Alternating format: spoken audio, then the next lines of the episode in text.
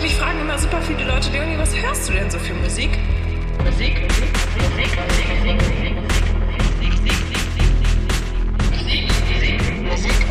Musik, Musik,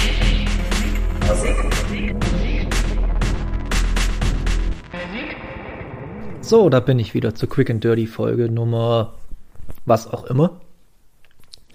Ähm, ich will mich auch nicht lange mit großer Vorrede aufhalten. Und zwar Wer die erste reguläre Folge von unserem Podcast gehört hat, der wird vielleicht noch eine Erinnerung haben, dass, sagen wir mal, über meinen kleinen Rant über die Band Bush.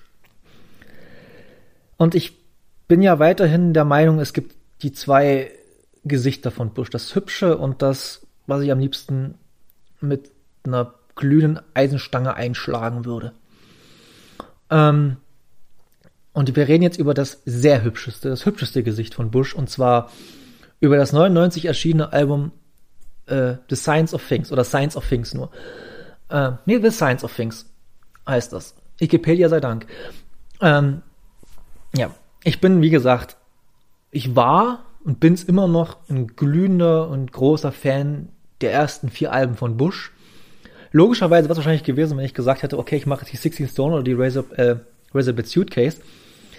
Aber ich habe mich für die Science of Things entschieden, weil The Science of Things damals, also ich habe es ein bisschen später gehört, als es rausgekommen ist, aber ähm, The Science of Things, als ich es zum ersten Mal gehört habe, ich habe es wirklich so chronologisch gehört, zuerst die Science of Things, äh, zuerst die 16 Stone, dann die Science, äh, die Reservoir Suitcase und dann die Science of Things. Und die Science of Things macht so viel anders als die beiden Alben davor. Und was ich denn so hoch anrechne, dass sie einfach mal den Mut hatten, so viel zu probieren, Electronic, Electronica-Elemente einzubauen, Drum Loops, Keys, Guest Vocals, äh, alles Mögliche. Die Thematiken der, der, der Songs sich verändert haben.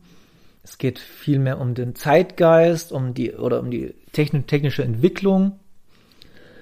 Und was alles, äh, was halt Ende der 90er wahrscheinlich schon ein bisschen so ein Forsh äh, Foreshadowing auf das, auf das äh, Millenniums-Ereignis da 2000 äh, schon ein bisschen, äh, wie sagt man, ich komme jetzt gerade nicht auf das Wort, aber ist ja egal. Also es wird ein bisschen Foreshadowing auf das, auf das Millenniums-Event, wie halt die Erde kollabieren könnte, was halt damals, wer, wer sich erinnern kann oder was für ein äh, Hype und Chaos und was da alles hätte entstehen können, aber naja, letztendlich war es dann bloß äh, Chris Jericho, der von äh, WCW zu äh, WWE gewechselt ist. Ähm, ja, jetzt zum Album an sich. Es ist nicht mein Lieblingsalbum von Bush, das sage ich schon mal ganz ehrlich, weil es, ist dann doch die Razorback Suitcase, aber es ist das Album, was ich am liebsten höre. Mag jetzt vielleicht keinen Sinn ergeben. Aber, wie ich schon mal eingangs erwähnt habe, ist das Album, was am äh, interessantesten ist ähm, äh, für mich, weil es halt so viele verschiedene Facetten von Bush und vor allem es ist auch ein bisschen, ich, es gibt noch so ein Remix-Album von äh, der Razorback Suitcase, oder ich glaube, ich war den ersten beiden Alben zusammengefasst, die Deconstructed. Und da ist es halt, wahrscheinlich haben sie, haben sie den Flow mitgenommen und haben dann gesagt, hier kommt, wir bauen mal auch so ein, so ein Zeug ein.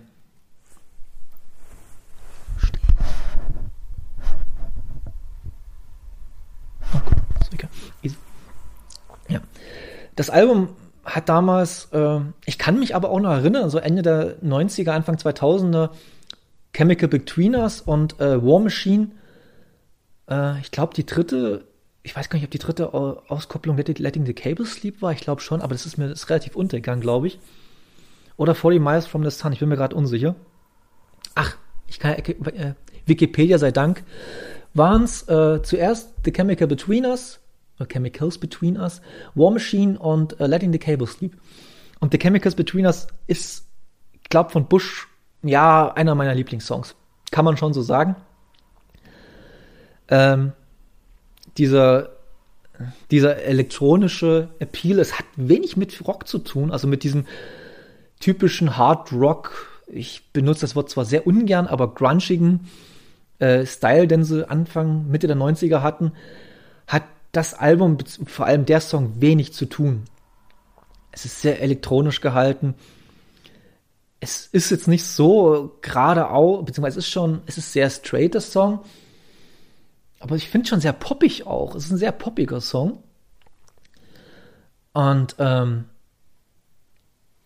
äh, ja, Gavin Rossdale, Gavin Rossdales äh, Vocal Performance auch wie immer, also auch bis heute, das kann man ihm leider nicht irgendwie absprechen, weil man, weil man ihm viel vorwerfen kann, aber das kann man ihm nicht äh, äh, vorwerfen. Seine Vocal Performance sind immer noch grandios und waren sie damals auch. Und ich habe ja, ich weiß gar nicht, ob ich zur ersten Folge erzählt habe, aber äh, Bush war eins, war, war das erste Konzert, was ich gesehen habe, was nicht in einem Jugendhaus Neukirch oder äh, Kesselhaus Sinkwitz oder im Steinhaus Bautzen war, sondern das war das erste Konzert, wo ich, ich glaube, 25 Mark damals bezahlt habe und mit meinem Papa damals, ja, nach Berlin gefahren bin, der so gnädigerweise mich dahin gefahren hat, gewartet hat, bis das äh, Konzert vorbei war und dann wieder nach Hause gefahren sind. Ähm, ja, und das Album, vor allem das, äh, was das Album auch schon ausmacht. Äh, es gibt dann so Songs, die gab es nie und was gab es dann gab es vor noch nie und wird es danach auch wahrscheinlich nie wieder geben. Sowas wie zum Beispiel äh, English Fire. English Fire von Bush ist einer der stursten, äh, geradlinigsten, aber dennoch verfrickelsten Hardrock-Songs, die ich kenne. Es ist, glaube nur ein Riff. Es ist ein, dieser, dieser Rhythmus ist einfach so stampfend und geht einfach nur durch. Und ähm, normalerweise werden Rock-Songs, der typische Rock-Song geht meistens Strophe, Refrain, Strophe, Refrain, Solo, vielleicht noch eine Strophe, Refrain, Schluss. Der Song ist einfach bloß durch. Da hast du mal ein bisschen Dynamik, Wechsel, da gibt man der Drum auf und ein bisschen ruhiger, dann geht's wieder von vorne los. Aber es ist halt so ein Song, der ist unfassbar sperrig. Sperrig ist, glaube ich, das richtige Wort. Oh, Entschuldigung. Unfassbar sperrig. Aber ich finde das gerade deswegen so gut. Dann hast du natürlich auch äh, einen richtigen, richtigen harten Song, finde ich. Für Bush-Verhältnisse ist The Disease of, the, of a Dancing Cat. Nee, the, the, the, the, ich und Englisch, ey. The Disease of the Dancing Cats, so heißt der Song richtig. Der hat wirklich äh, mit einem fast schon metalartigen Riff, würde ich jetzt nicht behaupten, aber sehr, sehr, sehr derben Riff um die Ecke kommt. Dann halt äh, Dead Meat fängt sehr, sehr leise an und du denkst, das ist jetzt so ein eher sphärischer Song. Auf einmal kracht der wie Sau los. Hast natürlich aber auch im Gegenzug Songs wie äh, Space Travel, Letting the Cable Sleep oder äh, 40 Miles from the Sun, die dann doch eher sehr, sehr ruhig daherkommen. Sehr düster auch. Sehr, vor allem Space Travel ist Backing Vocals mit Gwen Stefani. Noch so, soll, sollte nicht unerwähnt bleiben und befasst sich dann alle Songs, äh, ich fand, also weil ich Space Travel und 40 Miles from the Sun befassen sich sehr mit Science-Fiction-Thematik und Letting the Cable Sleep, soweit ich das noch in Erinnerung habe, ähm, es ist eine Story von einem von einem Freund von Gavin Rossdale, der an Krebs gestorben ist und das hat er in, der, in einem Song verarbeitet.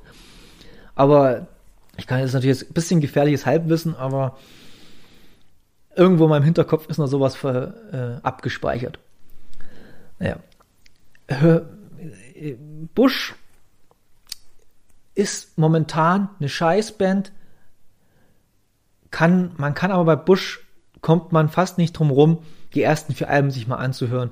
Ich finde die Golden State, da bauen sie schon ein bisschen sehr ab, aber die ersten drei Alben sind zeitlose Hard Rock, Experimental, Experimental Rock äh, Platten, die unbedingt gehört werden sollen. Und ja, in dem Sinne macht's gut und bis zum nächsten Mal.